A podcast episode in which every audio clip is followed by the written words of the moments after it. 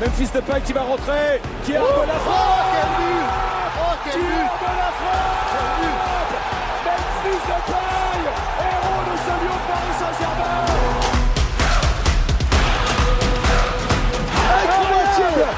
1-0 Il est incroyable ce Juninho, c'est le meilleur tireur de coup franc de la planète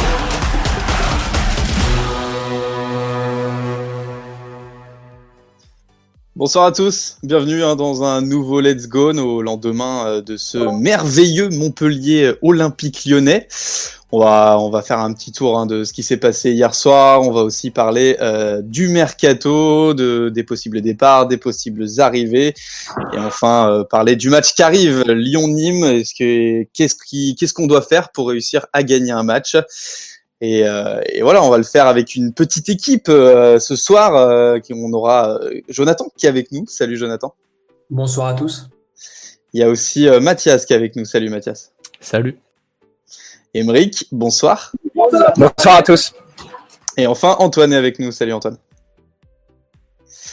On va commencer donc euh, tout de suite par euh, ce fameux euh, Montpellier-Lyon. Hein, on va débriefer ça tranquillement. Voilà, vous, avez sûrement vu le match de buts à 1. Lyonnais, c'était un peu triste. Hein. C'est passé hier soir. On va Émeric, excuse-moi, mais on t'entend. voilà, merci beaucoup. on va on va commencer par les tops. Hein, quand même, on va essayer d'être positif. quel joueur vous retient, vous retenez vous d'hier? Quel joueur a été le plus en vue pour vous, Mathias? Ben, les, les entrants, ça, sans doute, entre que ce soit Bard, vu que le delta avec Cornet est plus élevé, ou Cherky avec sa petite louche. Je pense que c'est vraiment les seuls trucs à, retirer de ce match, parce que même Howard, c'était pas terrible. Si peut-être Cacré qui a vraiment survolé et qui était presque inquiétant tellement il était partout. sinon, euh, sinon pas grand chose. Toi, Jonathan, c'est qui pour toi les tops? Euh, parmi les tops, je dirais euh, Bruno Guimaraes quand même qui a fait une bonne mi-temps et qui a été sur la première mi-temps, je trouve un des, Lyonnais qui a un peu, euh, on va dire, existé. sur la, après, il y, a quand même Kekre effectivement qui a été très important et qui, on va dire, nous a maintenu, on va dire, un peu dans la partie. Et après, effectivement, il y a quand même ces deux entrants, Melvin Barr et, Ryan Cherky, qui symbolisent un peu l'espoir qu'on a pu avoir sur ces dix dernières minutes. Hmm. Émeric, toi, c'est quoi, c'est quoi tes tops pour hier soir? Alors euh, assez étonnamment, je vais quand même parler de Marcelo rapidement. Bon, c'est pas toujours propre dans le sens où il y a des petits coudes comme d'habitude dans le dos, etc. Et puis il y a eu quelques passes longues loupées, mais euh, il a été assez important sur quelques quelques sauvetages en dernière minute euh, sur pas mal de coups, j'ai trouvé quand même. donc il y a quand même il y a quand même un petit il a été intéressant sur ce match. Mhm. Bien évidemment, Cacré, même si c'est pas son meilleur match quand même. Euh, Awar, ça a été courant alternatif, mais dès qu'il accélère, dès qu'il y a eu un 1-2, quelqu'un lui proposait quelque chose, c'était quand même vachement intéressant. Et puis bah devant, euh, bah rien, comme euh, comme le match contre Bordeaux, il y a absolument rien. Et puis bon, bah bien sûr, on peut pas on peut pas ne pas parler de Cherki et de Barr. Cherki, chaque fois qu'il a le ballon, il se passe quelque chose. Barr, euh, Barr pareil, euh, que il est aussi à l'aise en débordant qu'en rentrant au centre. Euh, et puis tu sens qu'il a des affinités avec certains et que ça coule avec Kakrek et Cherki, que ça redouble. Enfin, il se passe quelque chose quand, quand il est sur le terrain, quoi. C'est clair. Et pour te rejoindre d'ailleurs sur Marcelo, je trouve qu'il a été aussi important offensivement. Hein. Il a fait peur plus d'une fois à la fin de match sur les corners, etc. Et en toi, enfin, toi, Antoine, bon, je pense que ça va être pareil, mais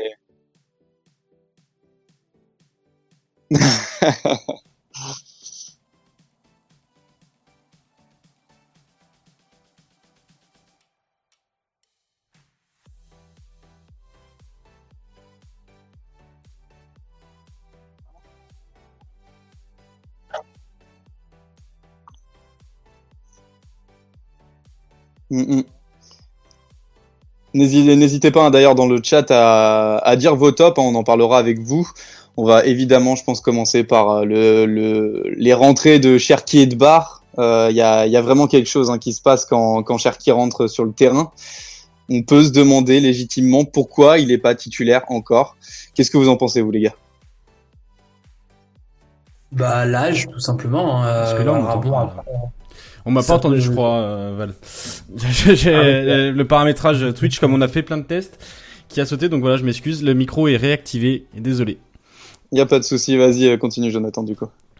Ouais, je disais, bah, malheureusement, euh, c'est sûrement à cause de son âge hein, qu'on le voit pas encore. Alors, ça peut se comprendre jusqu'à un certain temps, parce que c'est vrai qu'on parle quand même d'un jeune de 17 ans, donc on n'a pas forcément l'habitude, et même à l'OL, de l'habitude de voir des, des, des, joueurs si jeunes et, euh, et rentrer dans le 11 régulièrement. Euh, maintenant, euh, c'est quand même, euh, voilà, on, on, le voit aujourd'hui. Toko déçoit beaucoup, Dembélé aussi, et là on le voit sur les quelques rentrées. On se souvient également de son gros match c'était en Coupe de France, si je dis pas de bêtises, face à Nantes, euh, où il avait été très bon. Euh, à chaque fois qu'il joue, il se passe quelque chose, et là, euh, avec nos offensifs, actuellement, il se passe rien. Donc, euh, même s'il a quand même du déchet, Jarky, on a quand même envie de le voir euh, un peu plus, parce que voilà, il se passe quelque chose, quoi. Et franchement, euh, voilà, on voit qu'on a beaucoup de difficultés dans la zone de vérité euh, de, sur ce début de saison, c'est-à-dire qu'on arrive quand même à s'approcher de la surface, mais euh, c'est plutôt euh, une fois qu'on y est qu'on n'arrive pas à, à aller euh, au but. Donc voilà, je pense qu'un joueur comme Marianne Cherki devrait normalement avoir un rôle beaucoup plus important là sur les prochains matchs. Mais surtout que tu vois qu'en fait, on n'a pas de joueur créateur devant. Quand on a Memphis qui qui patouche comme il peut, et puis on en parlera plus tard, mais qui a peut-être la tête ailleurs aussi. Euh, et alors, cas, je pense qu'on peut pas lui demander tout de suite euh, d'être le, le, créateur devant parce qu'il vient d'arriver, qu'il faut qu'il s'acclimate. Euh, genre de choses. Mais et puis Toko Ekambi et Dembélé, c'est pas des créateurs, quoi. C'est pas les mecs qui vont faire la différence. C'est pas les mecs qui sont capables d'éliminer en 1 contre 1, euh, voire en 1 contre 3 euh, quand on prend les situations de Cherki, euh, qui sont capables d'éliminer la défense. Donc en fait, aujourd'hui c'est ton seul joueur offensif capable d'éliminer euh, et en qui tu qui a pour l'instant jamais déçu. Enfin, j'ai pas souvenir d'un mauvais match de Cherki. Euh, de façon euh, de façon probante. Donc euh, voilà, aujourd'hui je comprends pas que ce gars-là, bah tu lui donnes pas sa chance.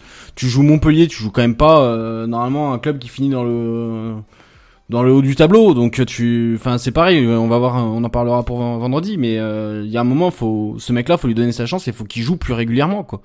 voilà. Ouais, je trouve, je trouve justement que par rapport à son jeu qui est fait de plein de prises de risques, etc.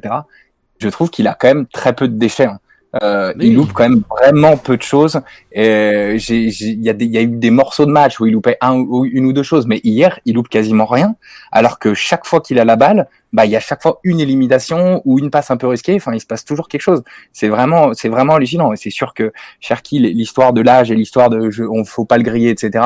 C'est des arguments qui peuvent se comprendre pour certains joueurs, mais qui sont largement dépassés pour plein d'autres joueurs. Les mecs à cet âge-là, la plupart du temps, maintenant en 2020, ils sont prêts, souvent. Ils sont prêts. Lui, il est prêt physiquement, il est prêt techniquement, bien ah, évidemment. Et puis mentalement, mentalement. Jurisprudence, jurisprudence Kamavinga. Hein.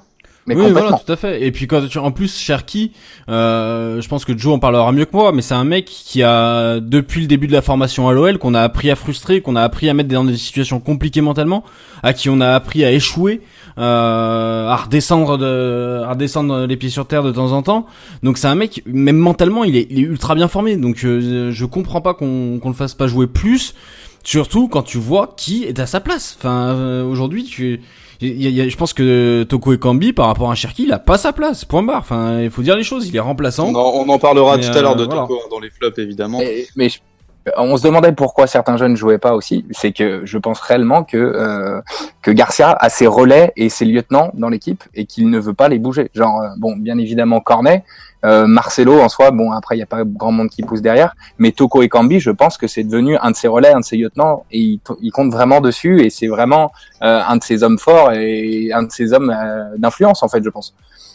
Ouais, je suis d'accord, et c'était déjà ce qui lui était reproché à, à Marseille d'ailleurs. Hein. Il y avait déjà quelques lieutenants, je pense à Bounassar notamment, et, euh, et, et, aujourd'hui euh, on le retrouve là, et finalement ça, ça nous emmène à avoir plein de choix qu'on ne comprend pas. Euh, on se dit au bout d'un moment, euh, voilà, mais Bar il devrait commencer à plus à jouer, ben, finalement on, le voit seulement rentrer. Euh, pareil, créé quand on voit le temps que ça a pris pour qu'il joue, on, on comprend pas. En fait, si quand on réfléchit, effectivement, voilà, il y a des joueurs qui euh, normalement ne devraient pas avoir le niveau pour jouer, en tout cas autant à l'OL et qui se retrouve titulaire. Donc forcément, ces joueurs-là, ils, doivent beaucoup à Rudy Garcia et quelque part, c'est un soutien pour lui. Et quand on sait qu'il est en difficulté vis-à-vis des supporters, mais aussi euh, même dans le club, je veux dire, il fait pas l'unanimité, Rudy Garcia. Et eh ben, avoir des relais comme ça, comme tu disais, Emeric, c'est important. Et donc, malheureusement, je pense qu'ici, il faut peut-être pas aller chercher plus loin. Et si tu, si tu fais un parallèle, justement, il est intéressant avec Bounassar, ces lieutenants, c'est souvent des mecs qui étaient en crise de confiance, pas aimés par les supporters, il les récupère et du coup, il les fait beaucoup jouer. Du coup, ils doivent tout à Rudy Garcia.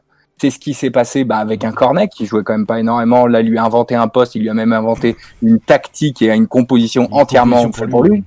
Exactement. Touzard qui était beaucoup décrié et qui sortait jamais avec lui, euh, et donc Cacré avec des miettes. Euh, c'est ça, Toko Ekambi qui est beaucoup décrié et qu'on est mais il y avait pas mal de supporters pas forcément fans de son transfert, il le met titulaire, du coup, ils doivent tout à Rudy Garcia, comme c'était le cas avec Bounassar. Du coup, bah, ils les défendront, ils défendront Rudy Garcia corps et âme. Je me demande si c'est pas encore un petit coup diplomatique et politique comme euh, Rudy Garcia sait faire. Bah surtout Eh quand, oui, quand ça tu regardes qui est l'agent, euh, si, tu, si tu regardes un peu qui est l'agent de Toko Ekambi, euh, c'est l'agent de Nicolas Pepe, c'est un Lillois, euh, enfin voilà. Le problème c'est qu'avec Rudy Garcia, euh, genre de genre d'anecdote qui fait que tu, tu quand tu connais le bonhomme, tu dis tiens c'est peut-être pas un hasard non plus quoi. Enfin c'est c'est c'est dommage mais enfin voilà tu sais que c'est un c'est un personnage qui est politique qui qui place les les les, les joueurs dont les agents euh, s'entendent bien. Enfin c'est Mm. c'est c'est c'est le football Rudy Garcia. euh, on le savait quand il a signé et on constate aujourd'hui quoi. Oui, Ouais, ça fait partie des, ouais. des, des entraîneurs qui pensent plus à garder le vestiaire dans leur poche plutôt qu'à avoir euh, du jeu, des performances, alors que techniquement, si tu fais bien jouer ton équipe, il y a des chances pour qu'elle te le rende euh, humainement. Et, euh, et comme j'ai vu dans le chat, quelqu'un qui parlait d'une pression en interne sur Rudy Garcia, je pense que la seule pression, c'est c'est lui qui veut garder son vestiaire et c'est pas, il y a pas quelqu'un qui vient lui dire, écoute, on a mis 10 millions sur Toko Ekambi, enfin même plus d'ailleurs. Euh, il faudrait le faire jouer à la place de, de, de, Ah bah non, c'est sûr. Ah ouais, Il y a, il y a Non. clairement, il y a c'est lui qui fait la compo. euh, c'est- On, on va avant, avant de passer au flop, on va on va toucher quand même un mot de la, de la défense parce que même si on a pris deux buts, euh, je rejoins un peu hein, pour Marcelo, mais un peu aussi pour toute la défense. Je trouve que le trio Anderson, Marcelo, De Nayer a bien marché euh, en combinaison avec Dubois, un peu moins corné. Je trouve qu'il a été moins en vue en tout cas. Euh, Qu'est-ce que vous avez pensé de cette défense et euh, est-ce qu'elle commence pas à respirer un peu plus la sérénité qu'il y a quelques mois? Je, dis rarement du bien de Dubois, je vais en dire un peu. Euh, je trouve que c'était pas forcément concluant de lui faire les tirs et coups de pied arrêtés contre Bordeaux. Et là, par contre, euh, je trouve qu'il a été vraiment bon euh, sur les corners notamment, assez bien travaillé, souvent dans la bonne zone, ce qui nous a permis pas de marquer, mais d'avoir pas mal de têtes dangereuses. D'ailleurs, on dit Marcelo a été bon offensivement, bon oui certes, mais euh, on marque pas alors qu'il a 4-5 fois l'occasion de marquer. Andersen encore pire parce qu'il a vraiment eu des positions ouvertes. Euh, oui, oui, c'est intéressant la, dé- la défense à 5 qui rassure un peu. Mais par contre, le choix de mettre Denayer en 6 quand on passe à 4, enfin, c'est une catastrophe. C'est sachant qu'on a des mecs au milieu qui sont bons sur le sur sur le banc et que c'est Denayer que que j'aime énormément, mais qui nous coûte le but 100 fois le deuxième. Euh, c'est c'est Oui, parce qu'il est mal positionné, il redescend, il, il redescend se positionner dans la- dans l'axe, et deux autres s'écartent, personne ne sait qui prendre. C'est pas des qui te coûtent le but, c'est la composition. Enfin, euh, Ouais, ils, sont paumés les mecs en défense sur le deuxième but. Il y en a pas un qui sait où il doit aller. Et ce qui est scandaleux, c'est qu'entre temps t'as eu une mi-temps quand même. Donc t'as eu une mi-temps où tu tu sais que tu, tu tu peux recaler tes gars. Tu dis bon bah voilà maintenant on joue à, on joue à 10, on joue comme ça comme ça comme ça, on recale. Et au final tes défenseurs sont paumés sur le but. Ils savent même pas où aller. Marcelo il regarde derrière lui, derrière de dire mais il y a bien quelqu'un qui va faire tête derrière derrière moi. Andersen il est, au- il est deux poteaux derrière et Denayer il vient d'arriver, c'est pas qui doit prendre au marquage. Donc euh, là en termes de en termes de changement tactique, c'est un flop mais total quoi. Andersen, j'ai trouvé très très passif aussi sur la double action de de Delors. hein, quand Mais même. Andersen cette défense à 3 pour moi elle lui convient pas. hein. Il est paumé dans cette défense à 3.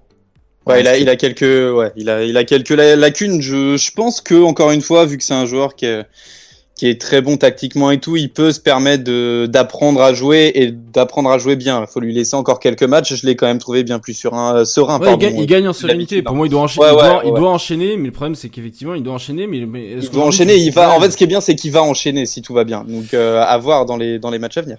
Oui, et puis s'il a aussi autant de pertes de balles et de déchets dans le jeu aussi de relance, c'est qu'à la différence des autres, il a envie de construire et pas seulement de bazarder. Et donc du coup, vu qu'il y a très peu de mouvement devant lui, malheureusement, bah du coup, il, des fois, il patiente, il patiente jusqu'à la perdre, c'est sûr. hein. mais je pense que la, la, la faute est largement partagée. Ouais, et Hmm. puis, on- on- je- si tu permets, Val, je vais reprendre euh, Jumix 7 Ouais, qui, mot, qui ouais. nous, qui nous parle de, de, d'Anderson en disant que c'est un scandale et qu'on il faut regretter d'avoir euh, vendu Soleil, qui avait un bien meilleur niveau. Euh, je pense que Joe peut nous en toucher un mot, mais euh, Soleil, euh, tactiquement, il était bien loin du niveau d'Anderson, qui est un des joueurs qui a la meilleure lisibilité tactique euh, à l'OL, quoi. Ouais, je, vais, je vais répondre à la passe de Joe en effet. Et, euh, euh, Solé, euh, le problème c'est qu'il a, il pas une bonne hygiène de vie. Il y a, y a beaucoup de, de choses qui fait qu'en interne ça n'allait pas, même si a un fort potentiel. Euh, en effet, pour le prix qu'on a mis, Andersen, c'est pas normal qu'il soit à ce niveau-là. Après, on lui a pas assez donné sa chance. Euh, dès les premiers moments à Lyon, euh, il a, direct été titulaire et au final, euh, ça a pas marché. Je pense qu'il faut encore lui laisser le temps et voilà, comme dit Boya, il faut et il faut vraiment le laisser enchaîner. On va partir maintenant sur les, flops de, ce match, même si je pense que tout le monde est d'accord. On va quand même faire un petit tour de table. Mathias, pour toi, qui, qui sont tes flops de la soirée d'hier soir? Ben, c'est toujours la même chose, évidemment. Euh, Les deux de devant. Alors bon, on va pas, on va pas tirer à, à boulet rouge sur euh, sur Kadewere. C'est que son premier match. On sait qu'il a un contexte euh, personnel euh, compliqué en ce moment. Voilà. Euh, donc bon, calmons-nous. Mais par contre, euh, Toko Ekambi, oui, ça, c'est c'est de pire en pire. Enfin, ça c'est dans la continuité malheureusement et ça ne voit pas en s'améliorant. Et je vois pas comment ça va s'améliorer parce que ça va clairement l'air l'air d'être une erreur de casting et non une, mauvaise- une mauvaise confiance actuelle. Ouais, Emmerich, t'en penses quoi Toi, c'est quoi tes flops? Bah, Toko Ekambi, le souci, c'est euh, ce dont je me souvenais pas, c'est qu'on a payé aussi 4 millions pour son prêt, qu'il y a 4 millions de bonus et 11 et quelques le transfert ce qui fait qu'il coûte quasiment 20 millions. Quand tu regardes son niveau, c'est quand même vraiment problématique. Hein. Il C'est va quand nous même faire, il va nous vraiment faire sortir la corde de ce rythme-là, mec. Ah, mais 20 millions pour un joueur comme ça, c'est quand même d'une tristesse absolue. Hein. Euh, ouais, ouais, euh, ouais, il est sympa parce que des fois, il prend la profondeur et du coup, il déstabilise un peu un bloc. Euh, ouais, enfin, il est généreux, il fait des courses, mais ben, techniquement, c'est comme une catastrophe, quoi. Euh, Dembélé, que j'aime beaucoup, euh, ben, il est pas dedans, quoi. Il loupe tous ses gestes techniques, il apporte très peu dans la surface en termes d'appel, euh, il prend peu de ballons, ça va pas, quoi. Euh, Depay est rentré à apporter un petit peu plus qu'eux, mais c'est, tu sens très bien qu'il il est plus dedans. Euh, Cornet, c'est pas son pire match, voilà, je vais pas dire plus.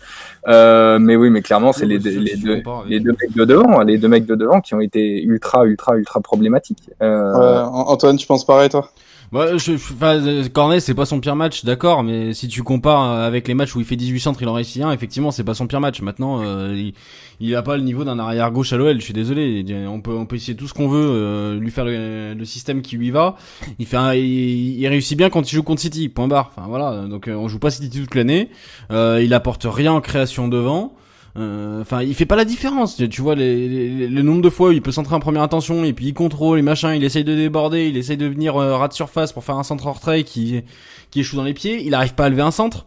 Il arrive pas à lever un centre. Enfin, euh, moi tu me diras. euh, Enfin, franchement, je pense qu'on peut on peut compter sur les doigts d'une main les centres qui arrivent au deuxième poteau avec Maxwell Cornet.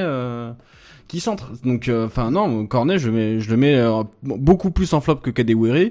Ou Kadewere, comme tu l'as dit, il y a, il y a un contexte et, euh, et je pense que c'est le mec qui, doit, qui va devoir s'adapter. Et moi, je crois en Tino Kadewere.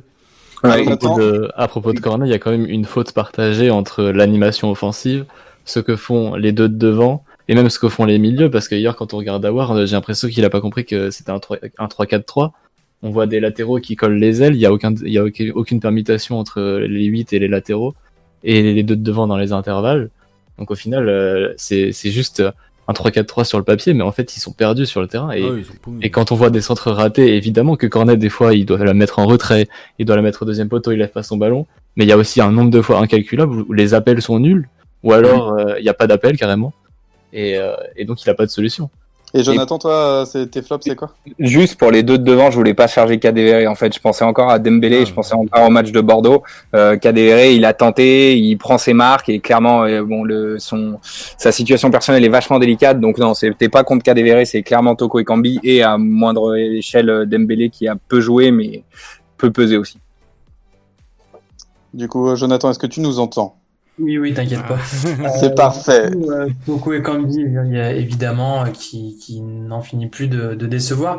Et puis, euh, bah, Garcia, quand même, euh, par rapport à sa composition qu'on qu'on comprend pas, enfin, il y a, il y, a, il y a un nombre de joueurs qui n'ont pas un profil pour moi adapté euh, et, et complémentaire euh, avec leur, leur coéquipier. Euh, et puis globalement, je trouve c'est euh, c'est que on a vu des choses presque positives sur les 20 premières minutes Euh, j'ai vu l'occupation des espaces, euh, même des, des demi-espaces, où, où on fait en sorte qu'il n'y ait pas trop de joueurs dans les mêmes couloirs. Il y a eu des choses assez intéressantes au début.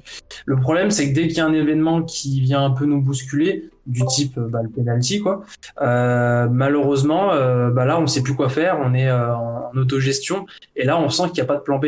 Et quelque part, bah, c'est un peu ce que doit mettre en place un entraîneur aussi. S'il se passe pas toujours ce qu'on qu'on ce qu'on a imaginé au départ, donc euh, faut faut pouvoir se, réinventer. Et là, on voit que l'équipe a beaucoup de mal et, et c'est pas sur le premier match qu'on voit ça. Mm, mm. On va revenir avant toute chose euh, sur Awar quand même, parce qu'on en a peu parlé. Il a pas été euh, étincelant et il a il a pris ce carton rouge en, fin de, première mi-temps. Est-ce qu'il aurait pas la tête ailleurs, le petit Oussem? Ouais, on peut, on peut quand même parler euh, en, en flop aussi. euh, J'avais gardé ce petit tweet que, qu'on- on a, qui a pas mal tourné hier soir. Je pense qu'au niveau des arbitres en Ligue 1 est aussi scandaleux que le niveau de l'OL en Ligue 1, euh, tout est dit. Euh, et le carton rouge de Hawar pour moi est, est scandaleux parce qu'en fait, et, et on y voit les limites de la VAR au sens où, euh, en fait, quand tu vois à vitesse réelle, tu vois qu'il relâche la jambe pour euh, pour pas faire faute. Euh, et je pense pas que ce soit une fausse attention. Il est dans l'intensité du jeu. Et euh, si on résume le, match de Hawar à son carton rouge, je trouve ça sévère parce que c'est quand même un des mecs qui a essayé de créer. Euh, il subit un peu la compo où tu sens qu'il est, il est paumé, on le met sur son côté gauche, enfin il, il sait pas trop où doit se placer, donc on, il paye le flop tactique de, Rudy Garcia. Et je pense pas que ce soit le joueur qui ait le plus la tête ailleurs dans ceux de l'OL, euh, au sens où on a même vu son entrée euh, ce week-end face à Bordeaux qui, est- qui apporte quand même quelque chose. Et je pense que c'est c'est pas le joueur qu'on a euh, plus euh, qui a le plus la tête derrière dans dans ce qu'on a vu hier. Vraiment. Moi, je suis plutôt d'accord. Ouais. Je pense que Depay, Depay est déjà un peu plus loin dans sa tête qu'Awar. Euh, Awar est un peu pénalisé par le fait qu'il y a assez peu de mouvements, assez peu de propositions. Et dès que les mecs ont commencé à combiner avec lui et qu'il a commencé à prendre de vitesse, il a mis sur le cul trois ou quatre fois Ferry. C'était assez drôle parce que je repensais aux commentaires du type de Peno qui disait eh, vous voulez mettre Awar à la place de Ferry, il sait pas défendre. Enfin bon, voilà, Ferry, il a été catastrophique hier. Il était tout le temps sur le cul. Il, il Euh, Ferry? Ouais, ouais, il jouait hier. Euh, C'est vrai qu'il a pas, il a pas été euh, très bon, alors que ouais, pourtant il est plutôt serein habituellement. Faut être. euh, Fantomatique. Oui, oui, il est, il va bien avec Montpellier, il fait des matchs corrects. Ah, mais là, hier, il est fantomatique. Ah bon, ah ouais, et puis, puis il se faisait dépasser facilement. Non, je pense que Awar, euh, c'est c'est le mec quand même qui est moins la tête ailleurs, euh, peut-être des trois gros noms entre Dembélé, Depay et lui. Je pense que c'est le mec qui est encore le plus concerné, je pense. Et Dembélé, je pense pas qu'il a la tête ailleurs, je pense qu'il est déçu. On va, on va en reparler en mercato, mais je pense qu'il est déçu. Et pour moi, c'est pas la tête ailleurs, au contraire. Ouais, on va, on va en reparler en effet. Est-ce qu'on retouche euh, un mot sur euh, Karl Toko et Cambi ou est-ce qu'on Karl euh, Poto parle et Cambi. Ouais, Karl Poto et Cambi en effet. Ou est-ce que vous voulez qu'on qu'on parte direct sur l'arbitrage? Parce que c'est vrai que au final Toko et Cambi on a vite fait le tour quoi. On sait que ça va pas du tout et et Ah. que c'est pas normal d'avoir mis autant de sous euh, sur cette personne quoi. Ouais, et puis on peut reparler vite fait de sa sortie médiatique et de son interview assez scandaleuse. Euh, quand on fait ça, après, t'as intérêt d'assurer sur le terrain, quoi. Bah, Puy, pas le Bois le dit très, euh, le dit très bien avec son expression à lui. Hein. C'est euh, quand tu parles, il faut assumer derrière. Ouais. Et il a parlé, il a pas assumé. Voilà, hein, c'est tout. Il a ouvert en disant que c'était parce que c'était Neuer qui réussissait pas. Hier, je crois pas que c'était Neuer dans les cages. hein. Et le, le- le but qu'il loupe à la troisième minute de jeu, c'est scandaleux. Enfin, Ah, scandaleux, je- je- j'ai non du mais mal à te rejoindre là, Antoine. non, ouais, mais C'est- c'est- c'est- c'est- les- c'est- les- C'était pas un but tout fait quand même parce c'est que pas un sur but le tout fait, mais en même temps, il te. sur l'action, euh, le, le, le gardien est quand même euh, couvre quand même une très très grosse partie du but. Oui, mais quand, Il, ouvre, quand tu il, l'entends, ouvre, il fait il fait le bon geste. Ouais, mais il fait quand le bon tu geste. l'entends face au Bayern, il marque pas parce que c'est Neuer. Hier, c'est pas Neuer, il marque pas non plus. Donc. En effet, non, mais je suis d'accord avec toi. Mais euh, euh, il ouvre quand même, il, ouvre quand même son pied, il fait le geste qu'il faut. Malheureusement, ça fait ça fait euh, poteau. Après, c'est quand même à une vitesse assez assez élevée. Euh, le, le centre de corner à rater, il est pas, c'est pas une petite passe quoi. Ah non, Donc non, euh, non, je hein. j'ai- beaucoup de critiques à émettre envers envers KTE. Il y a pas de souci. Mais sur cette action, euh, je pense qu'il avait fait le geste, le bon geste, qu'il avait malheureusement peut-être un peu trop ouvert son pied, mais à, à cette vitesse, on peut pas non plus, voilà quoi. Mais mais de toute façon, il y a, il y a tellement de choses à revoir avec ce joueur. Et c'est là où je vous rejoins tous. Hein. Il y a tellement de choses à revoir avec ce joueur, que ce soit dans son placement, dans ses dribbles, dans ses passes, dans il est, on, on a l'impression qu'il n'est jamais là où il faut en fait. Bah, la seule fois où il a été là où il faut, c'est la fois où il se prend un carton jaune pour simulation, le pauvre. ouais, c'est vrai, le, c'est vrai en plus, en effet. Il a, simulation en plus, il use, il use de malchance, donc il a vraiment pas, il a vraiment rien pour lui, quoi. Non, mais il a rien pour lui. Enfin voilà, c'est ça. Ce que je trouve assez surprenant quand même par rapport à Toko, c'est que euh, on parlait des joueurs qui ont la tête ailleurs. Euh, quand il est arrivé à l'OL euh, ben, en janvier dernier, euh, il était quand même bien meilleur. Alors ah c'est pas forcément un, un, immense footballeur, mais je veux dire, il, il, il, il, paraissait quand même un minimum intelligent dans ses choix de de, de passe, dans ses, dans, ses choix, enfin, dans ses différents choix. Euh, il avait même, enfin, il y a même une période où heureusement qu'il est là, il il nous remet un petit peu sur les rails. Euh, là, euh, cette saison, il est très très loin de, du niveau qu'il a pu avoir euh, en janvier, février dernier. Donc, il y a quand même un, un fossé entre, je dirais, les performances qu'il pouvait réaliser, mais et maintenant. Donc, il y a quand même une interrogation sur, voilà, dans la tête. est-ce qu'il n'y a pas un souci? Et, et, forcément, on relit ça, ça à son interview, mais voilà, il y a peut-être peut-être qu'aussi il a la tête ailleurs. Alors pas forcément à un club, mais paraît pas hyper concentré pour moi. Qu'est-ce qui pourrait, euh, pour vous, euh, faire qu'il a la tête ailleurs? Est-ce que, est que pour lui, il sent pas bien un lion ou c'est c'est quoi? Euh, Toko Ekambi? Oui. Il a signé son contrat, c'est bon. Il a, trois, il a un contrat qui court jusqu'à quand, lui? 2022 ouais, mais c'est pas, la mentalité. Antoine, je suis pas d'accord. C'est pas non, non, mais c'est non, non, je suis d'accord. C'est un, mec qui aime bien le ballon quand même. Oui, hein, c'est un mec qui aime bien le ballon. Non, mais non, c'était, c'est, c'est, c'est plus une boutade. Euh, Val. Euh, qu'est-ce qui fait qu'il marche pas? Bah écoute, euh, il a son niveau, je pense. Son niveau, ouais, c'est ça. C'est, c'est, c'est un joueur qui, ça reste un joueur moyen, quoi. Enfin, et puis aujourd'hui, il a pas ce qu'il faut pour être titulaire à. Je m'étais fait la, la réflexion quand il arrive durant l'hiver là il arrive en même temps, un peu, peu de choses près, que Bruno Guimaraes et euh, Tino Cadevere. Et c'était pour moi la preuve ultime du fait qu'il y avait trois personnes qui décidaient du recrutement Florian Maurice, Rudy Garcia et Juninho. Florian Maurice, c'est Tino Cadevere. Juninho, c'est Bruno Guimaraes et que Toko Ekambi, c'est typiquement euh, joueur Garcia à fond quoi. Et donc je pense que c'est une mauvaise pioche, une mauvaise, c'est un, mauvais choix euh, d'identification de joueur qu'il nous fallait. Et c'est juste pour faire plaisir à chacun. Que là, ça dit chacun, vous avez le droit de recruter un mec. Enfin, pour moi, ça sent ça quoi. Ouais, ouais ça, quand tu regardes la gueule du recrutement, ça peut être ça. Juste pour réagir quand même, euh, euh, c'est effectivement une piste de Maurice, mais qui a quand même été validée par Juni. Juni l'apprécie bien. Euh, après, euh, pour le reste, Toko, euh, que ce soit Maurice et Garcia, ils l'aimaient tous les deux, donc il y a eu un, consensus, je pense, par rapport à là. Et euh, Juni a, laissé faire. Effectivement, après Bruno Guimaraes et Juni, mais Garcia a quand même pour moi peu de peu de d'importance dans le recrutement de l'OL. Mais sur Toko, on va dire que ça coïncidait avec un besoin du recruteur, donc euh, c'est là où ça a pu matcher. Surtout que en plus tu sens que y a, Garcia il a pas la main sur le recrutement quand tu vois ses déclarations sur sur le recrutement tu sens qu'il a un peu les boules et qu'il se sent un peu pris au piège sur le sujet du recrutement mais... ouais après je pense qu'il y a une grosse différence entre euh, cet hiver et cet été quand même parce que cet été, Juninho euh, n'a plus Maurice dans les pattes. Juninho décide de beaucoup plus de choses. Je pense qu'Olas l'a encore plus responsabilisé. Je pense que Garcia savait peut-être euh, mettre un petit mot à Maurice, parler un peu peut-être à Woulier ou des choses comme ça. Là, euh, là, Juninho a beaucoup plus les mains libres et on le sent beaucoup. On va voir avec les arrivées. Attends. Ah.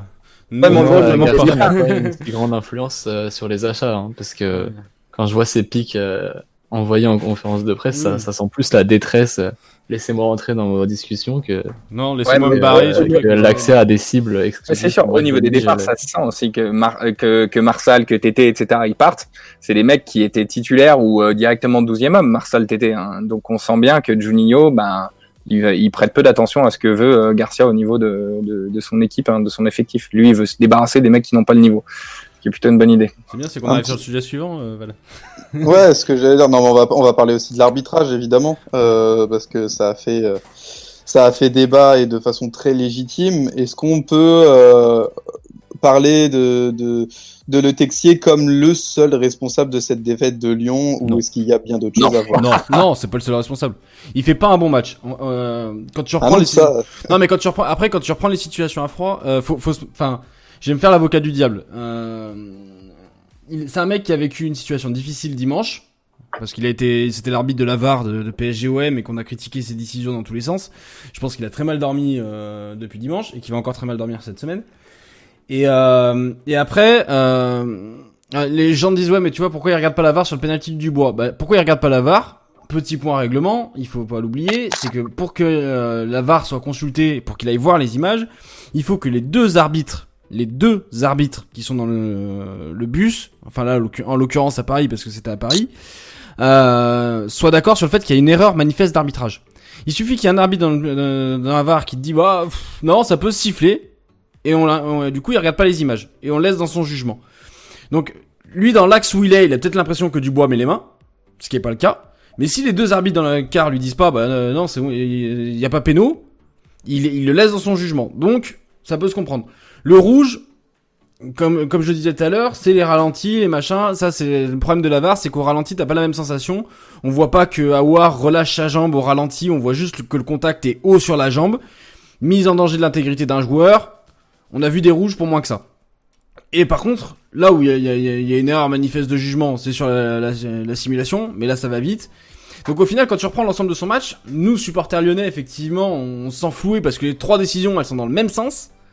Que les Montpelliérains, on a bien vu quand même que les mecs ils plongeaient au moindre duel aérien. Ça on le voit dès le début du match, euh, avec un contact entre Marcelo et et TJ Savanier de mémoire. Euh, qui est sifflé contre Marcelo. Euh, donc voilà, le problème c'est qu'il a fauté tout dans le même sens. Donc tu dis bon bah voilà, après il nous siffle le péno très justement. Euh, il met le rouge très justement à Hilton. Mais tu peux pas dire que c'est le seul responsable et au final quand tu reprends à froid, bah, il est pas tellement mauvais que ça. Il est pas très bon, il fait pas un très bon match. Par contre, il, il est pas ultra mauvais comme on a pu le dire hier à chaud. C'est pas le seul responsable déjà parce qu'il a un camion VAR qui est censé l'aider. Et puis euh, il y a toujours ce danger de l'analyse où même si effectivement, moi personnellement, j'aurais mis aucun des deux rouges et aucun des deux penalties, donc en ce qui me concerne. euh, euh, oui, donc même si l'arbitrage, a, je pense qu'il a clairement détruit le résultat hier, mais il n'a pas détruit la manière, et la manière, elle était honteuse. Et ça, c'est ça le danger de l'analyse, c'est l'absence de remise en question. Mm. De dire que c'est l'arbitrage qui a décidé, il a décidé du résultat, mais il n'a pas décidé de ce qu'on a vu, et là, clairement, il y a du travail. Ouais. Avant, avant les deux décisions de pénalty de carton rouge, bon, euh, certains ont vu des choses plutôt intéressantes en début de match. Euh, enfin, les 40 premières minutes, pour moi, c'était hyper laborieux et d'une pénibilité à regarder. Enfin, c'était vraiment pénible, quoi. Je me disais, putain, faut vraiment, vraiment, vraiment être passionné et vouloir se faire du mal pour regarder des matchs comme ça. Hein. C'était quand même vraiment pas bon. Euh, je suis assez d'accord avec Antoine sur le Texier. Euh, le penalty, pour moi, n'y est pas. Euh, ce qui peut éventuellement voir le, les mecs dans la VAR, ce qui peut le, dans le camion, ce qu'ils peuvent voir, c'est une poussette dans le dos éventuellement, euh, genre une charge dans le dos de l'épaule. Bon, pour moi, il y a vraiment pas du tout péno. Euh, le rouge peut se comprendre à peu près, c'est quand même vachement haut le pied, même si c'est Oui, pas. oui. On sait très bien que Howard c'est pas un mec vicieux.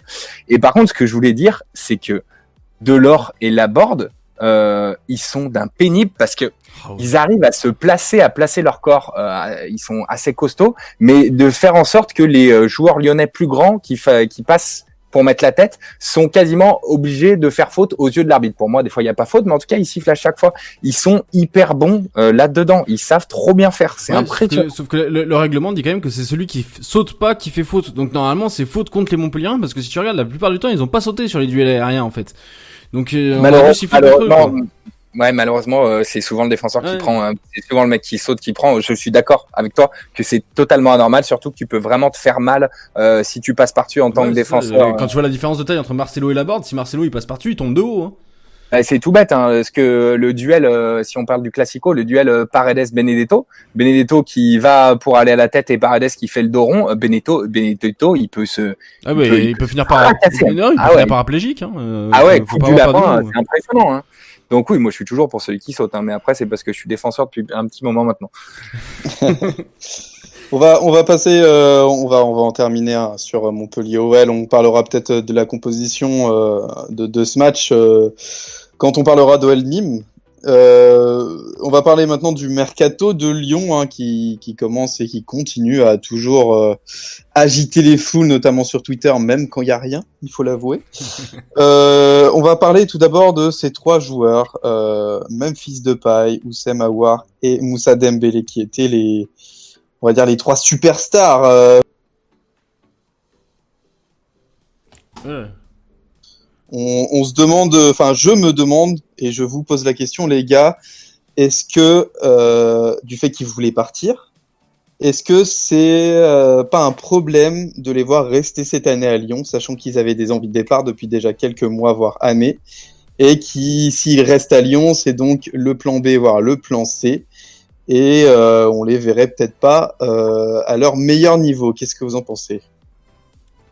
Alors, non, non, pour moi, euh, s'ils restent, c'est clairement qu'on les a pas retenus, c'est pas le genre de la maison, mais c'est clair, ce serait du coup un manque d'offres, tout simplement. On sait que à voir pour l'instant, il y a que Arsenal qui est intéressé et ils veulent absolument trade un joueur. euh, bah la Juve, non, ils ont ils ont laissé tomber. Et pour l'instant, le mercato de la Juve, c'est euh, c'est euh, on ne veut pas recruter, on fait le ménage et on veut des joueurs libres à la limite. Et ils ont des énormes difficultés financières, la Oui. Juve. Et du coup, il y a, y a aucune entrée, de- enfin, ils comptent pas sortir de l'argent et encore moins euh, une, une somme au-dessus de 50 millions. Donc Ils il reste plus vendu que Arsenal. Pjanic, euh, pour, pour une fortune, euh, la Juve? Non Non, non, c'est un échange avec Ah oui, c'est vrai, euh, avec un Arthur euro et un peu de thunes même. Ouais. Non, mais en plus, Ouais, ils ont- ouais, ils, très peu, ils ont très peu de joueurs bankable, la Juve, au final, de, de mecs avec qui peuvent vendre facilement pour se faire de la thune. hein. Dybala. Ronaldo. Ouais, Dybala, mais là, Dybala, tu Ouais, tout. croix sur le sportif totalement si tu vends Dybala. T'as peut-être un, un ou deux, jeux- un ou deux défenseurs centraux type Demiral où tu peux peut-être. Alexandro, peut-être, 25 hein. Ouais, Alexandro, ça fait un ou deux ans, c'est quand même pas ça le niveau. Hein. Putain, à une époque, il valait 80 millions. Maintenant, si tu en tires 30 ou 40, t'es content. Hein. Non, mais c'est sûr que après t'as le contexte Covid. euh, Je pense que et puis en plus on- euh, tu, tu généralises un peu avec les en posant la question pour les trois. Val, je pense que la situation est pas la même pour les trois. Autant de pas, il y a Coman qui arrive à Barcelone, donc c'est c'est c'est l'occasion ou jamais pour euh, pour Memphis. Euh, lui qui a toujours voulu rejoindre un top club, Barcelone en est un, et il y a son entraîneur qui qui en a fait la star de l'équipe de Hollande parce que quand tu quand tu parles avec des, des supporters de l'équipe de Hollande, enfin de pas il est au-dessus de tout quoi. Il est, alors qu'il y a quand même un- t'as quand même un Virgil van Dijk, euh, van Dijk, van Dijk. Dans Van les- Van Dijk dans Van voilà, je vais y arriver euh, dans l'équipe, euh, qui est le meilleur défenseur de Première Ligue, mais non, euh, ils mettent Memphis Depay au-dessus et largement au-dessus. Donc euh, tu te dis, bah c'est l'occasion pour lui d'aller à Barcelone. Donc effectivement, lui signe pas, s'il signe pas à Barcelone, je me fais un vrai souci euh, niveau psychologique, euh, niveau mental pour l'année prochaine. Mais euh, Awar et Dembélé, le problème c'est en fait au-delà de ça, c'est qu'ils ont pas d'offre. Euh, Awar, on lui a vendu, euh, tout le monde a dit ouais, City est sur Awar, donc Awar il s'est imaginé jouer avec Guardiola, tu vois. Enfin, je pense qu'à un moment en tant que joueur, quand on te dit qu'il y a le, Guardiola, le City de Guardiola qui est sur toi, tu, tu, tu- te projettes. Et puis l'offre vient pas. Et puis Parce Dembélé. qu'ils sont satisfaits euh, de, de Phil Foden, ils vont pas. et Dembélé, Ils moi, ce pas- que, ils ce que je- ouais. Et puis moi, j'ai Dembélé, j'ai très peur. Euh, c'est pour ça que je disais tout à l'heure qu'on en reparlerait plus tard. Euh, quand euh, les gens disaient Dembélé déçu, euh, bah, Dembélé, en fait, j'ai surtout très peur qu'il en veuille à Rudy Garcia de pas avoir été titulaire pendant le final 8 et du coup de pas avoir d'offre suffisante.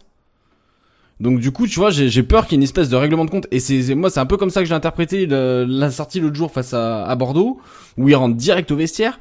Tu vois, j'ai l'impression que Dembélé, Garcia, euh, il risque, si Dembélé part pas, il risque d'y avoir euh, une tension euh, ultra palpable toute l'année, quoi. Ouais, c'est en partie pour cette raison que je mettrais pas dans le même panier euh, Dembélé avec euh, et Memphis.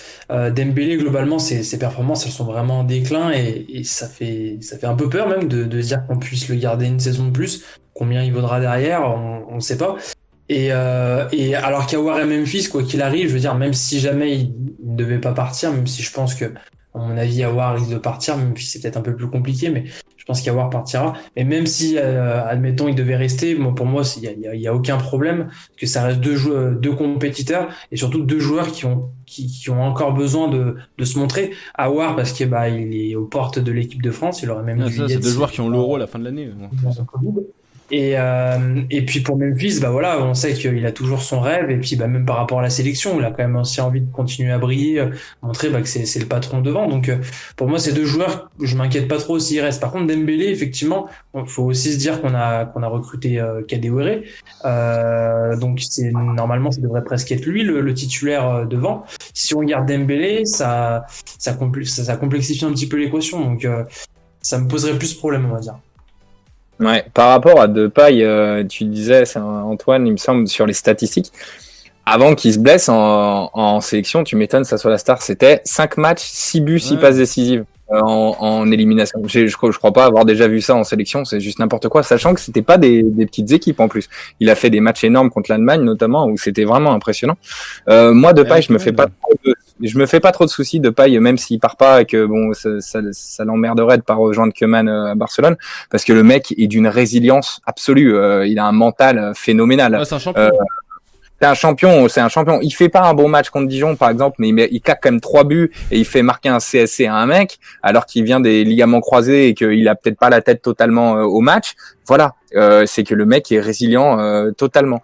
Euh, par rapport à Dembélé, je pense que c'est vraiment le, c'est vraiment le. Il y a deux faits. Il y a le fait qu'il y, a eu le Covid, la crise sanitaire, qui est moins de thunes, parce que l'Angleterre dans une dans un mercato estival euh, moyen, un mec comme ça c'est facilement 40, 50, 60 millions. Après, le souci, c'est qu'il y a pas mal d'équipes qui auraient pu le vouloir, qui ont commencé à reconstruire une équipe type Manchester United. Ils sont reconstruits une attaque, ils ont enfin mis Martial en pointe et ça marche. Donc, euh, donc voilà. Donc, euh, du coup, il y a, y a, moins de clubs qui sont en recherche d'attaquants en ce moment aussi. Et puis, il y a moins de, clubs qui sont prêts à mettre de l'argent euh, euh par rapport à la situation sanitaire. Et je crois que c'est Di Marzio qui disait sur euh, sur Twitter que euh, qu'il avait entendu que les directeurs sportifs italiens disaient que le déclin en termes de, de montant investi dans les transferts ça va pas seulement être ce mercato, ça risque d'être quelques mercato encore et qu'il y aurait un vrai changement par rapport à ça. et puis en plus, ce mercato, il y a une difficulté qui est particulière, c'est qu'il y a des équipes qui réattaquent tout juste un peu les matchs, euh, les matchs de prépa. Tu vois que l'Espagne euh, réattaque tout juste les matchs amicaux, euh, l'Angleterre, euh, le championnat reprend tout juste, mais sur un rythme un peu étrange. Enfin, c'est ça aussi, c'est qu'il y a une réalité calendaire qui est compliquée à aborder, qu'on s'était dit qu'en mettant la fin du mercato au 5 octobre pour l'Europe, et eh ben les équipes auraient le temps de voir et qu'au final, chaque, d'habitude, tout le monde reprend à peu près en même temps. T'as l'Angleterre qui reprend un peu plus tard, mais tout le monde reprend à peu près en même temps. Tout le monde fait sa prépa un peu en même temps. Euh, t'as la Ligue des Champions qui arrive assez rapidement en septembre. Et là, cette année, tout est un peu étalé. Euh, chacun reprend à son rythme. La France a repris avant, euh, ils ont pas joué. Donc tu dis en même temps que tu prends sur des mecs, tu prends des mecs qui ont pas joué depuis 3-4 mois, euh, hormis ceux qui ont fait le final 8. Donc t'as une espèce de calendrier assez euh, patchwork de, des championnats européens qui fait que les clubs ils disent peut-être bah cette année on va peut-être repartir avec la même équipe que l'année dernière parce que de toute façon, euh, enfin économiquement on a peut-être pas les moyens de faire autrement. Et puis on peut pas voir où en sont les joueurs, chacun dans leur prépa, chacun avec des prépas différentes. C'est peut-être risqué de prendre un mec qui a fait une prépa plutôt plus tard, machin. Donc, enfin voilà, enfin l'OL ils ont tous fait leur prépa au mois de juin, juillet. pour des équipes qui vont avoir un championnat qui va peut-être pas avoir trop de trêve hivernale euh, cet hiver et tout, bah c'est peut-être risqué de prendre un mec qui a fait sa prépa en juillet, quoi.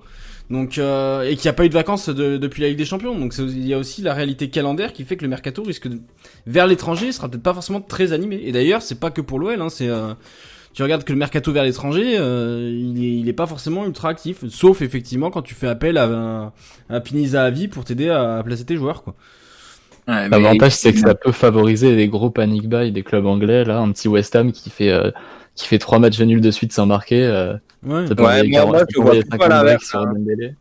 Je vois plutôt à l'inverse qu'il y a des clubs qui attendent au dernier moment pour faire des, euh, des, des, des, propositions en dessous du prix et qui risquent de rafler la mise. Après, moi, j'espère, j'espère, ouais, j'espère juste que Olas, euh, son entêtement et son côté têtu, pour une fois, va nous servir et le fait qu'ils qu disent non à type euh, une offre à 35 ou 40 millions pour un Awar, à une offre de 15-20 millions pour de paille et qu'ils sachent tenir tête, quoi. J'espère que. J'espère qu'il va l'être parce que. Ouais, je, je, je suis pas convaincu, mais bon. On verra, euh, on verra, on va, on va parler d'un autre cas euh, qui est tout aussi euh, difficile à gérer. C'est le cas de John, Jeff Ren Adelaide. Bah, tout simplement, qu'est-ce que, qu'est-ce que vous en pensez de ce cas? Est-ce qu'on va le revoir jouer sous les couleurs de l'Olympique Lyonnais? Bah, le son, faut mettre la thune. Hein. Ouais, mais enfin, ça reste un joueur qui a été quand même qui a été acheté assez cher. Euh, donc euh, là, on voit que l'OL, je crois, en demandait 35 millions d'euros. Ouais, c'est ça. Hein. Euh, donc c'est quand même énorme. en sachant que bon, on peut avoir quand même d'autres départs assez importants, même dans le secteur offensif ou au milieu de terrain. Donc on n'a quand même pas non plus envie de se débrouiller. J'ai du mal à imaginer un club là comme ça mettre 30 millions d'euros euh, sur Jeffrey Adelaide, euh, en sachant que bon Rennes, voilà, euh, ils ont peut-être un peu d'argent, mais bon peut-être pas à ce point. Et puis globalement, faut quand même pas oublier que c'est un joueur qui sort des croisés, qui a pas forcément encore joué beaucoup de matchs. Donc c'est un joueur qui, je pense, ne va pas ne va pas ouais susciter un, tel engagement au point que ouais, il y a des offres très importantes. Donc je pense que l'OL n'a pas trop d'intérêt à le vendre, à le brader à 10-15 millions d'euros. Donc j'ai du mal à, avoir une équation dans laquelle en fait Jeffrey Nalid peut, peut, partir. Maintenant, il y a que si dans les discussions qu'il y a eu en interne, il y a vraiment voilà un gros conflit. Un point de rupture. Mais bon, mais bon, ça me, ça me surprendrait. Puis bon, Jeffrey Nalin m'a l'air d'être un joueur quand même qui est quand même pas débile, même si je pense qu'il est très mal conseillé. Donc moi, je pense qu'il va, qu'il va quand même rester. Et Joe, pour toi, la cohabitation est possible si Awar reste de garder Jeffrey Adelaide aussi? Bah après effectivement alors euh, après c'est compliqué parce que euh, à War on parle de, de, de peut-être 50 millions d'euros. Euh, Jeffrey Adelaide on, on parlera peut-être de, de, 20 ou 30 millions d'euros. Donc je veux dire même si War part pas je veux dire le la, la vente de, de Jeffrey Adelaide, de Jeffrey ne suffira pas à manquer à, à compenser le, le manque à gagner quoi. Ouais mais t'as 20 millions pour Traoré donc c'est bon Ouais, c'est à voir. Après, c'est sûr que voilà, si on n'arrive pas à vendre Awar, effectivement, il faudra aller chercher de l'argent ailleurs. Le mais que euh, les gars, il, il- il- il reste trois semaines de mercato. C'est, il reste pas non plus euh, une éternité, quoi. Si tu projettes un mercato classique, c'est comme si on était euh, mi-août quasiment. Donc, euh, enfin, il va falloir se décider rapidement et puis il faut pouvoir remplacer rapidement aussi, quoi. Et puis, euh, et puis bien viser, c'est-à-dire que euh, pour quel type de compo on, on recrute. Parce que je- j'entends dire, euh, enfin dans le chat on parle de recruter des ailiers, je veux bien, mais si tu joues en 5-3-2 toute l'année, euh, enfin en 4- en 3-4-3 toute l'année, euh, à quoi ça te sert d'avoir des ailiers quoi? Après, je, je- bon. je vais poser, je vais poser une question. Euh, je vous vois depuis tout à l'heure euh, ré- répondre favo- de façon euh, positive sur les joueurs euh, du fait qu'ils vont rester ou non. Euh, on va mettre Dembélé de côté, c'est-à-dire que Aouar, on va peut-être retrouver Aouar, Depay et euh, JRA, même si le voilà le, le mercato n'est pas fini. Moi, j'ai une question pour vous, les gars. Euh, Est-ce que du coup, on mettrait pas un peu tout ce qui se passe, euh, le voilà le 0-0 à Bordeaux, le, la défaite d'hier sur le compte de ben on est encore dans le mercato, c'est encore le flou, mais à la fin du mercato, les joueurs qui vont rester, ils vont être à 100%, donc on va être mieux. Donc est-ce qu'il y a une jurisprudence mercato euh, pour les résultats de l'Olympique lyonnais? Oui. Ah non, parce qu'on aura toujours Rudy Garcia. Mais Non, voilà mais- ce que je veux entendre Non, je déconne. non mais oui, clairement, t'as une jurisprudence mercato et d'ailleurs c'est pas pour rien que l'UFA réfléchissait avant cette crise Covid à arrêter le mercato avant le début des championnats. De- tout le monde le dit, tous les clubs l'ont toujours dit. Quand tu quand tu attaques un championnat et que tu sais pas quel joueur va être là euh, à, à la J5 ou à la J6, c'est c'est gênant pour le club et pour la prépa du club. Donc oui, il y a aussi une jurisprudence. Maintenant, euh, ça enlève pas qu'aujourd'hui le fond de jeu il est ignoble et que et que c'est pas lié uniquement à l'état d'esprit des joueurs. Et au pire, si t'as des joueurs qui ont pas l'état d'esprit, bah ils jouent pas et tu fais jouer les mecs qui, qui savent qu'ils seront encore l'année prochaine, au moins le temps que le mercato soit terminé. Parce que un Cherki aujourd'hui il a pas d'état d'âme sur le mercato, un bar il a pas d'état d'âme sur le mercato, il vient même de prolonger. Enfin voilà, mais des mecs comme ça, mais mais pas des mecs qui ont été ailleurs. Et puis l'excuse elle est pas valable pour un Marcelo qui dit qu'il va rester, elle est pas valable pour un Cornet qui qui va rester. Donc euh, non, la jurisprudence mercato fait pas tout, même si pour ces joueurs effectivement elle peut expliquer euh, une petite baisse de régime. Et par rapport à, euh, en fait, il y a, y a- deux questions par rapport à tous ces départs là. C'est, euh, c'est co- combien on doit atteindre euh, au niveau de, de la balance, combien on doit être en excédent pour que pour que ça aille bien financièrement, etc. On sait qu'on n'est pas forcément en danger financièrement. Je sais pas euh, dans sa tête, Olas, qu'est-ce qui s'était dit dans la tête, euh, faire un plus 100 millions sur ce mercato ou je sais pas quoi? Je sais pas à quel point on a besoin de vendre parce que pour moi, un Depay et un Awar, moi j'aimerais bien. J'y pense que maintenant, j'y avais pas encore réfléchi je les verrais bien tous les deux euh, dans un 4-3-3 avec un qui est euh, milieu relayeur gauche et un qui est ailier gauche à permuter non-stop parce que les deux euh, ont la qualité pour être ailier, les deux ont la qualité pour être euh, milieu relayeur, les deux sont intéressants à chacun des deux postes et les deux on pourrait avoir une, euh, pardon, une complicité technique folle. Je pense que ça pourrait être vachement intéressant. Après, je sais pas si Olas compte encore avoir 30, 40, 50, 60, 70 millions de ventes. Donc je sais pas ce qui. Euh, le problème c'est qu'ils ont ils ont ils ont pas de vision sur euh, sur la gueule que va avoir ta billetterie euh, d'ici la fin de l'année parce que tu perds quand même Ah tu ouais. perds un demi million d'euros par billet par match euh, facile euh, de billetterie. Ouais, après la billetterie, la billetterie, je crois que si je me trompe pas, c'est environ 20% pour l'OL. C'est pas non plus. Euh, Bah ouais, mais hein. enfin moins 20% à la fin d'un bilan sur un, un chiffre d'affaires à 300 millions, euh, je sais sur lequel. Euh, Attention quand même par rapport à ça, euh, c'est 20% quand on avait des revenus Ligue des Champions. Ouais, c'est ça. Euh, donc sans Ligue non, des Champions. euh. Et euh, l'OL reste quand même le club avec Bordeaux, je crois, qui a le, le plus gros pourcentage, enfin qui a la plus grosse part de de, de revenus qui est liée à, à, la billetterie. Donc mine de rien, t'enlèves l'argent de la de, de la Coupe d'Europe, t'enlèves une grosse partie de l'argent de la billetterie. T'enlèves l'argent de la billetterie parce que 5 000, 5 000 personnes, tu fais zéro. Hein. Voilà, donc concrètement, il y a un manque à gagner qui va quand même être énorme.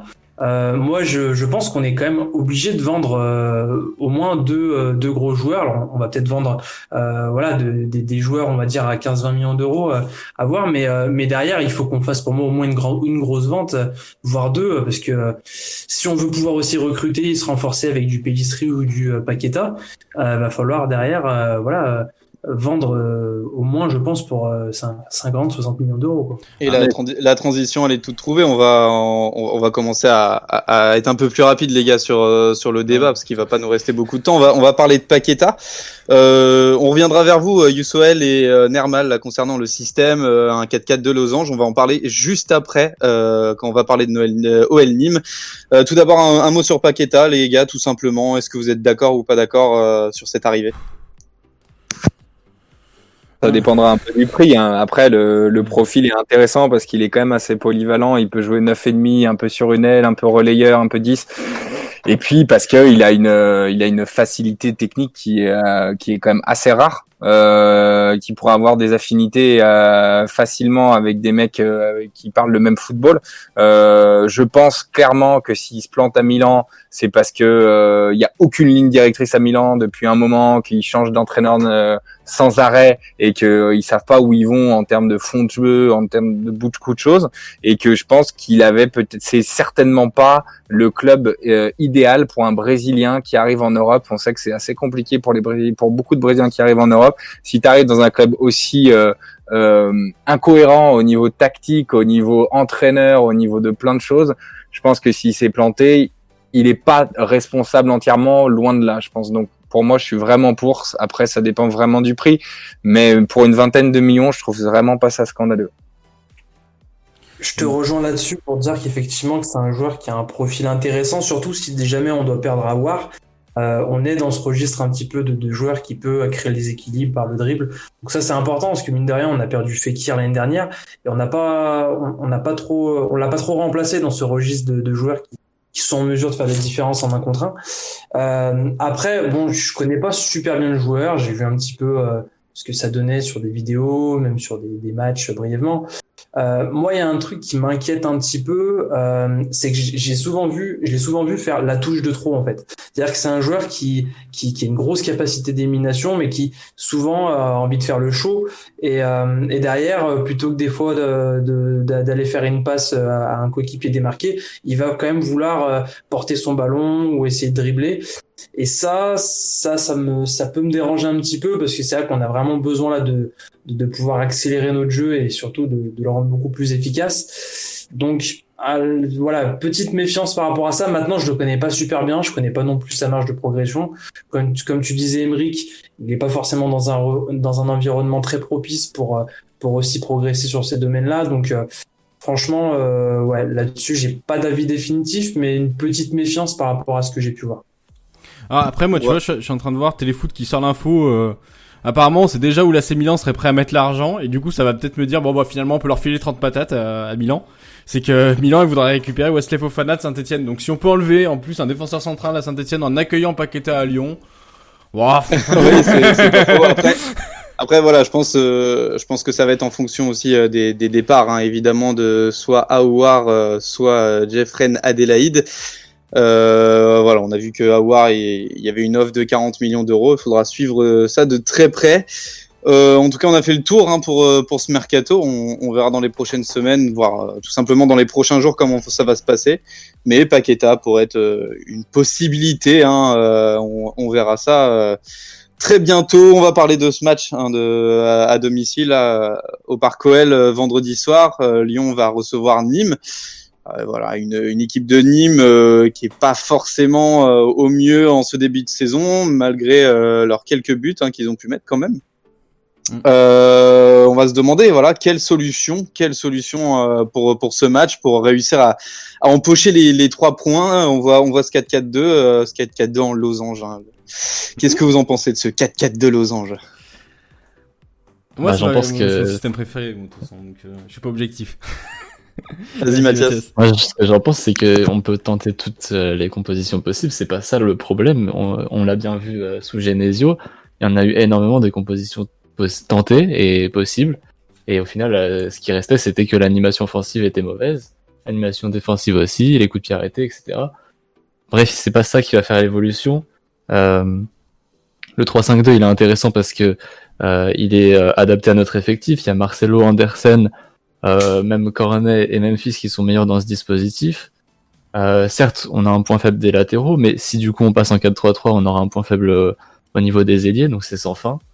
Et euh, surtout, euh, ça, par rapport à la critique euh, du 3-5-2 contre les blocs bas, je pense pas du tout que ce soit pas viable. Et le 3-5-2, d'ailleurs, c'est contrairement au stéréotype, ça veut pas dire défensi- ça veut pas dire composition défensive. Hein. D'ailleurs, euh, sinon la Bundesliga serait le championnat le plus défensif du monde, et je pense que c'est loin d'être le cas. Donc c'est pas une question de composition, même si euh, on peut faire des trucs euh, ultra sexy avec ici le losange, avec le 3-5-2, et bon bah finalement il y aura les mêmes défauts euh, sur le terrain quoi. Euh, je, je vais aller contre toi, Mathias, tu t'en doutes, parce que enfin, moi, le 4-4-2, je trouve que. Ouais, moi aussi j'adore, même là Ouais, non, je vois Lucas Guimaraes. Voilà, je pense que je pense que il y a un moment, faut, ce 3-5-2, il était adapté euh, quand tu quand t'avais, on, on savait l'animer quand on n'avait pas le ballon. Oui, euh, et il faut, il faut apprendre à l'animer quand on l'a, et c'est totalement possible avec un Ouais, sauf que 3-5-2. ça, ça fait deux- ça, ça fait trois matchs qu'on voit qu'on sait pas faire. Enfin, allez, on va sortir l'exception du premier match où tu gagnes 4-1 et euh, parce que t'as un Memphis qui surnage et encore tu prends le premier but, donc euh, ça prouve bien que t'as- même ce 3-5-2 défensivement, euh, quand tu prends un premier but face à Dijon, euh, voilà. Euh, et puis tu, tu dis c'est parce qu'il est adapté à des Cornet, à des Memphis, à des machins. Euh, ça veut dire qu'on garde ce 3-5-2 parce qu'il est adapté à Cornet. Je veux bien. Est-ce que tu fais de Cornet ton titulaire arrière gauche? Non. Est-ce que Barr est meilleur dans un dans un système à 4 en défense? Oui. Euh, donc pourquoi est-ce qu'on on l'adapterait pas à Barr plutôt? Enfin, tu vois ce que je veux dire, c'est que aujourd'hui Il on est adapté avec. à Andersen qui était plus à l'aise, à Marcelo, anciennement à Marsal. Oui, mais ça Ander- faisait sens, Andersen il et- était plus à l'aise parce que euh, Andersen quand il joue, euh, de- ouais, mais quand- il joue en Italie, Andersen il joue pas dans une défense à 5 si? Je crois pas, c'est plutôt ouais, 4. ouais, il joue à 4 hein, donc euh, il joue avec un autre central. Donc euh, Andersen il était peut-être pas très à l'aise parce que quand euh, tu l'essayes dans une défense à 4, euh, il a euh, trois matchs en France, euh, il débarque, c'est un jeune qui est c'est un jeune donc euh, enfin voilà, il y a un moment où euh, on va pas dire ouais mais ça, rassure machin, ça rassure truc.